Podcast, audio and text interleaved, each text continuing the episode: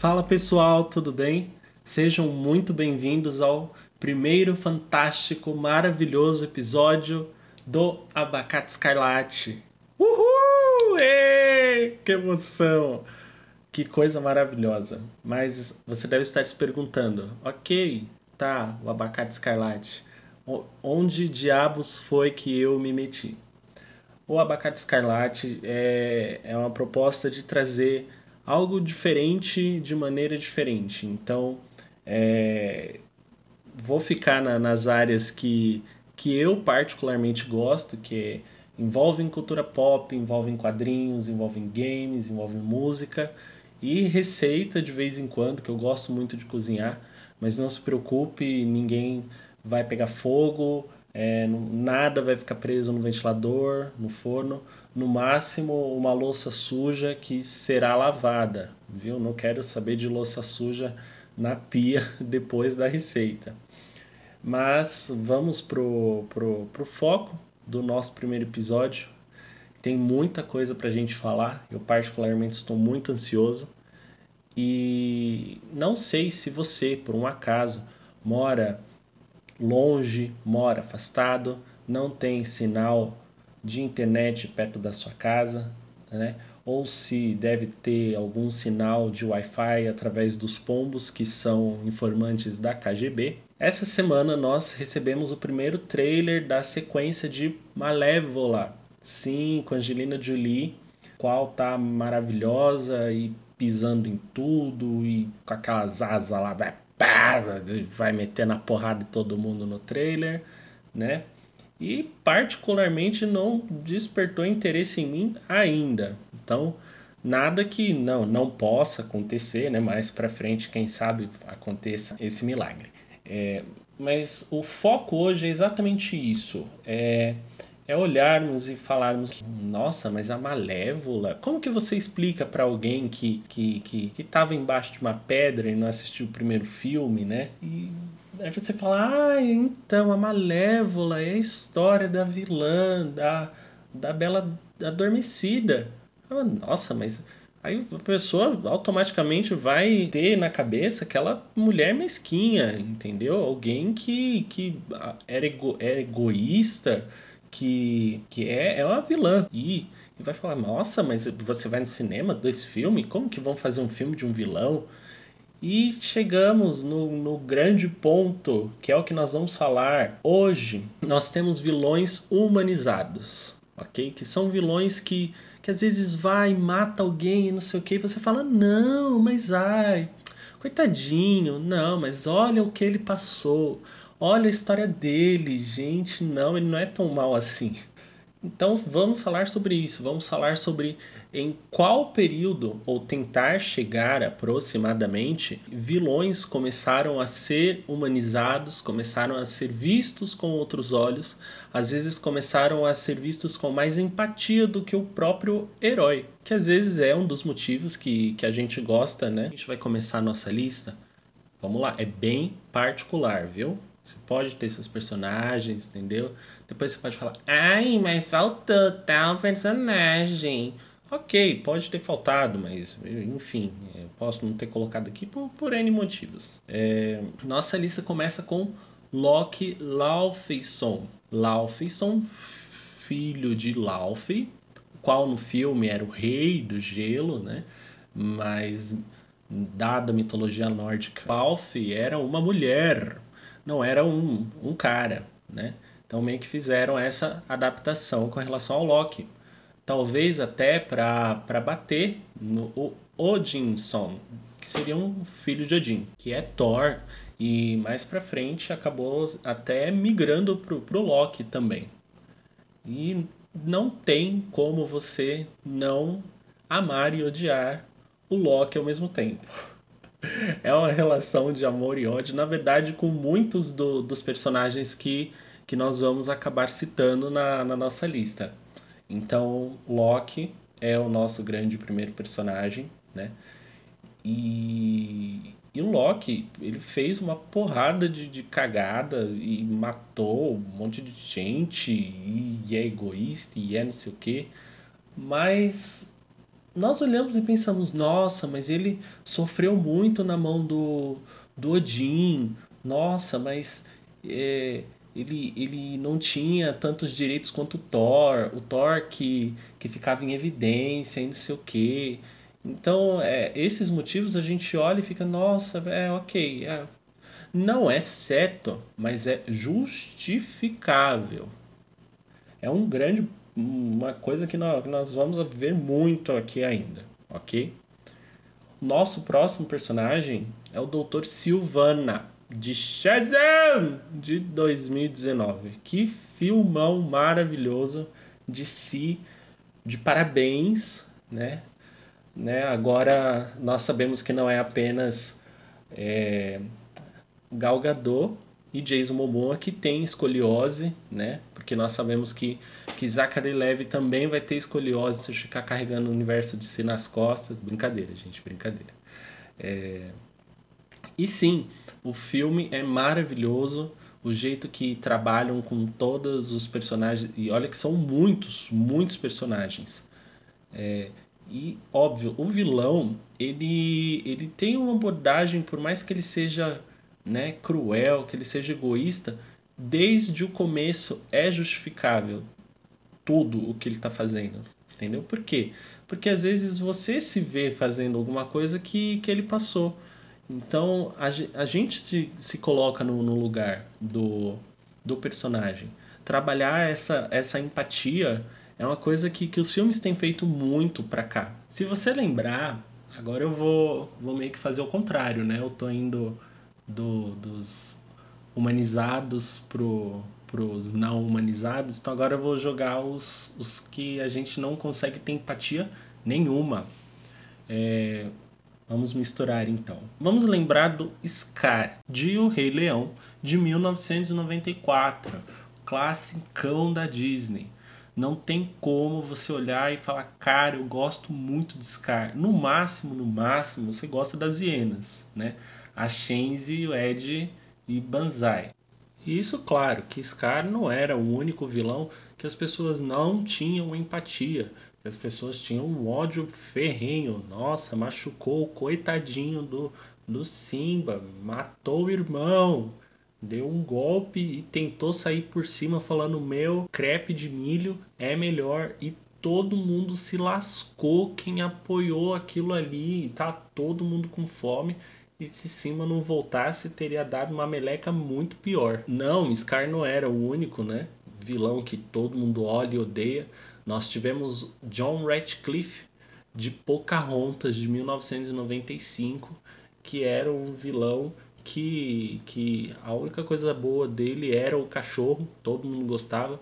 Nem as roupas dele eram. É, ok, as roupas dele são, são bem comuns, dada hoje em dia. Outro vilão que também, né?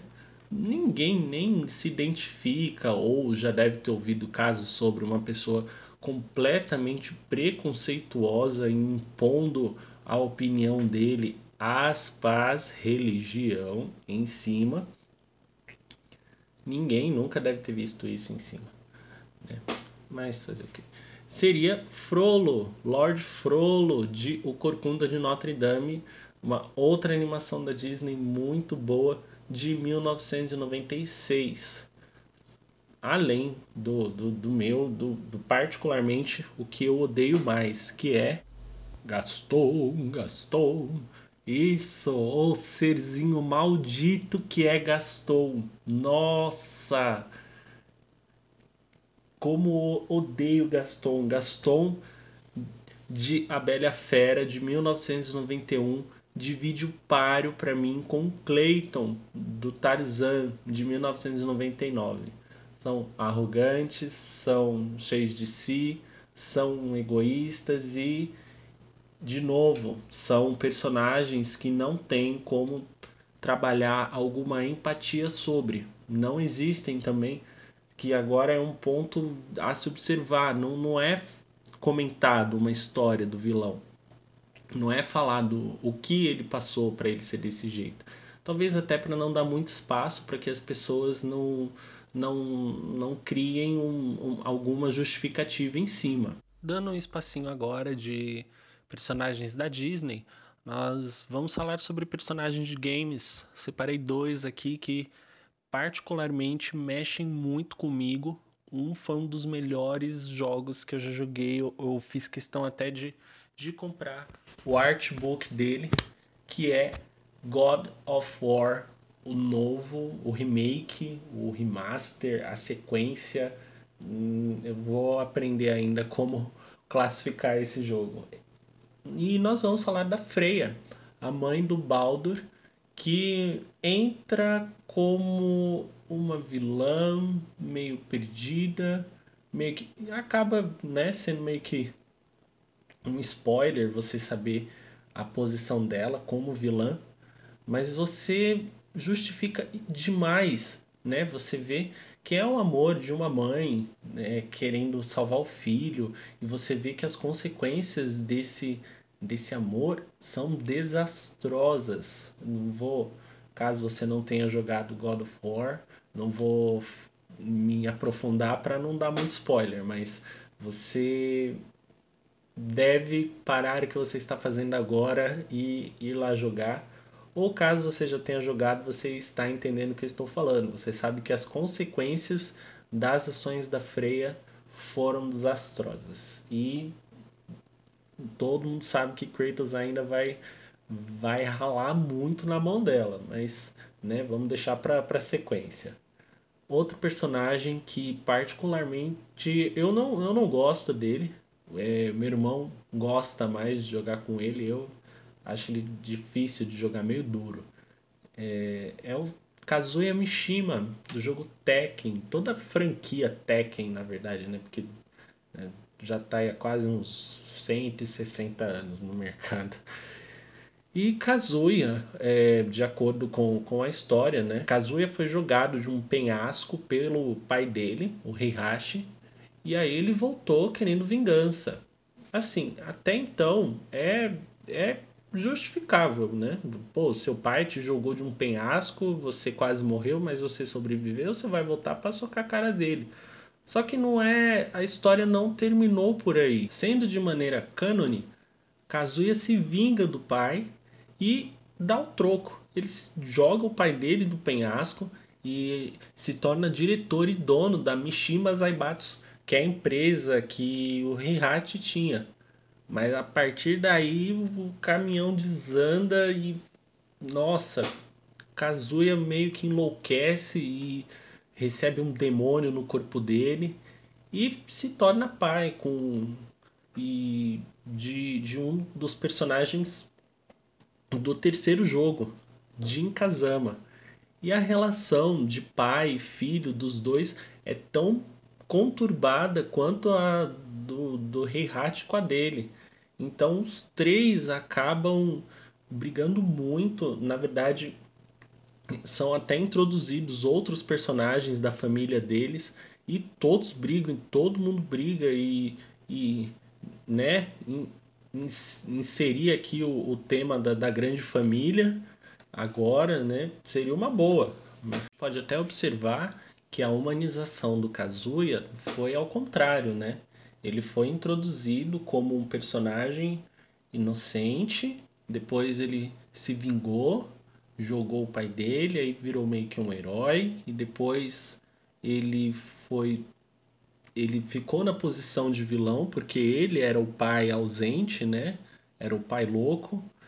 E aí o Heihachi apareceu de novo e, e ficamos nessa, ok, ele ele é doido, ele é só mal, ele é megalomaníaco e ele cruza, né, dada os toda a franquia, ele sai da posição de, de herói para vilão, para protagonista, para antagonista, para anti-herói e, e, e, vai que, que vai.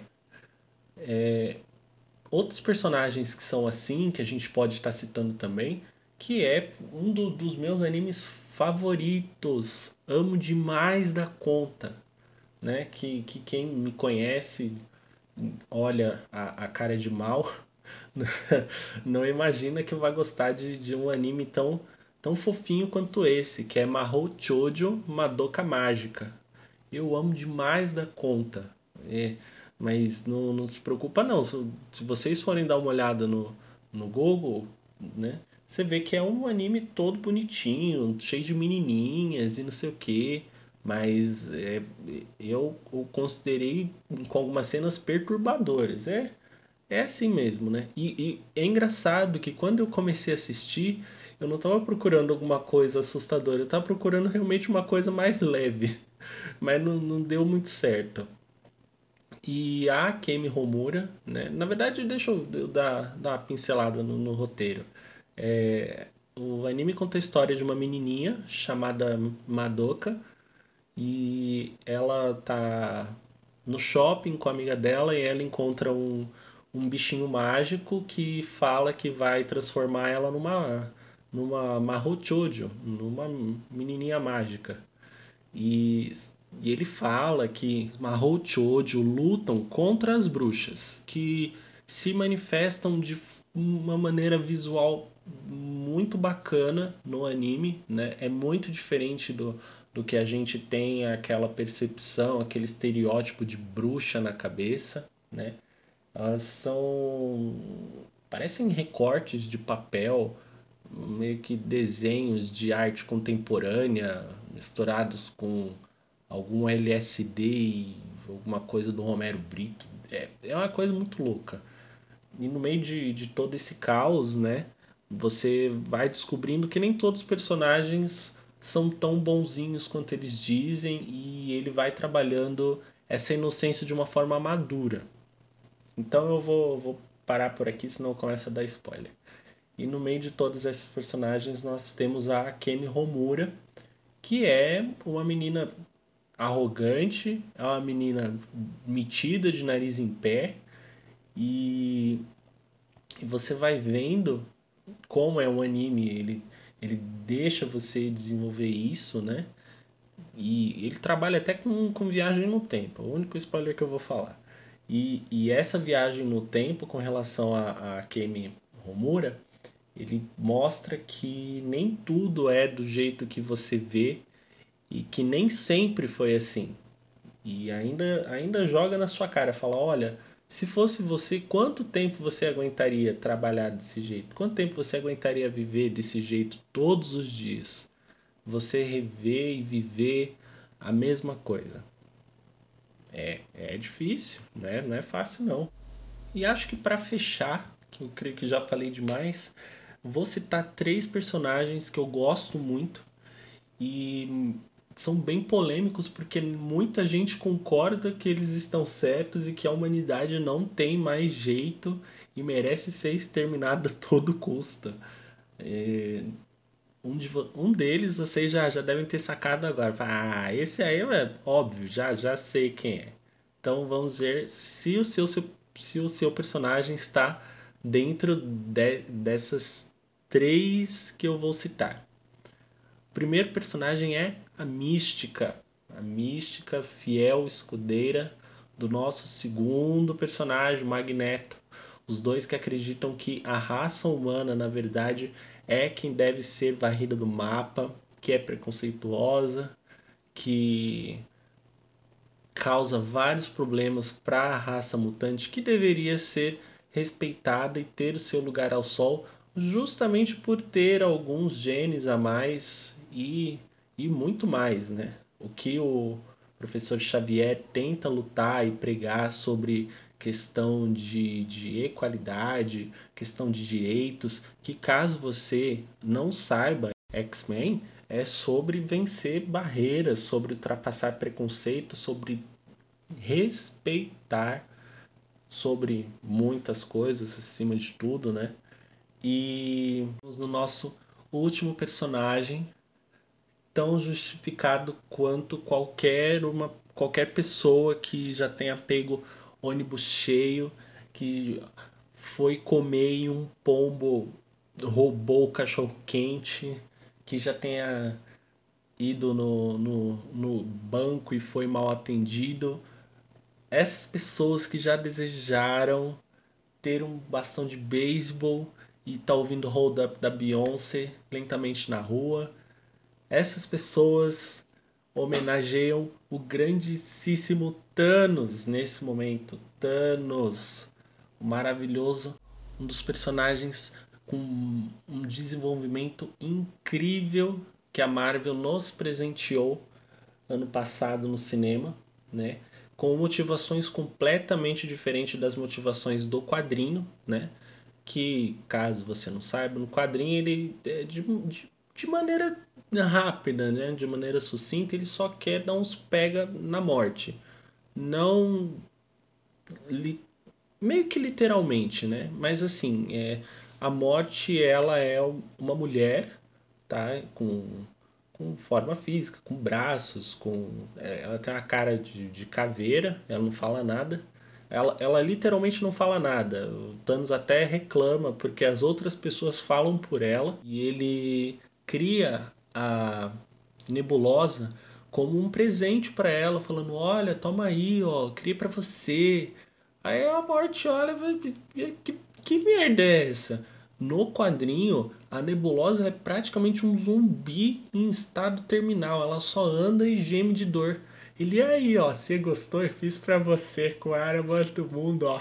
Olha que coisa maravilhosa. E a morte, meu, você tá louco, cara? Mano, sei lá, me dá um chocolate, me dá um, um uma TV, me dá um bilhete de loteria, você vem me dar um zumbi, cara. O que, que eu vou fazer com isso? E, e ele fica muito, muito puto com, com, com a recusa da, da morte no presente da nebulosa. A nebulosa, claro, faz o que? Nada. Ela anda e geme de dor. É só isso. No filme, a gente tem uma abordagem completamente diferente da nebulosa. Ainda bem, porque não acho que a gente ia ter a empatia que tivemos com a nebulosa no filme com a nebulosa do quadrinho. Ainda bem. Sendo assim, a grande motivação de Thanos no quadrinho é dizimar a humanidade para dar de presente para a morte, para falar, olha só como eu gosto de você, está vendo? Você não é a morte, você quer morte, arroba, receba a morte, arroba. É isso que ele quer. Tanto está tá apaixonado, tá ouvindo Zezé de Camargo e Luciano, tá ouvindo toda a playlist sertaneja de Spotify. É isso que ele quer, tá com aquele litrão abandonado no canto. É isso o que acontece na teoria do quadrinho, né? Realmente no quadrinho que acontece. No, no filme, a gente já viu que as motivações dele são bem mais maduras, certo? Motivações as quais faz com que muitas pessoas, inclusive eu de vez em quando, criem uma empatia com ele. E sim, nós vimos o quanto ele sofreu, por mais que ele tenha é, causado um tal ferrenho em cima da Gamora e da, da Nebulosa, as, as torturou psicologicamente, é, até fisicamente, né? Mas você vê que o, o desejo dele era válido. Era o que as pessoas falam que é escrever certo por linha torta. Às vezes tão torta que não cabe no caderno, mas para ele deu certo. Ou não deu certo, né? Porque ele morreu e o coitado não pode nem tomar sopa depois. Imagina, você tá lá na sua casa, vem Capitão Marvel e quebra sua cozinha inteirinha. Inteirinha. Meu Deus do céu, não pode nem tomar uma sopa. Gente, estamos chegando ao final. Espero que vocês tenham gostado. Espero que vocês indiquem mais temas. Espero que vocês compartilhem com seus amigos, com suas amigas, com o seu cãozinho com a sua tartaruga e com todo ser que tenha dois ouvidos para dar view nisso aqui ou ou ou listem. Eu não sei agora vocês me pegaram, eu não sei qual tipo de visualização, eu não sei se é uma visualização, né? Porque é um podcast. Mas enfim, é isso. Foi maravilhoso fazer isso e bora porque tem muito mais temas, tem muito mais polêmicas e eu particularmente estou muito ansioso para colocar a mão na massa. Bora. Valeu, gente.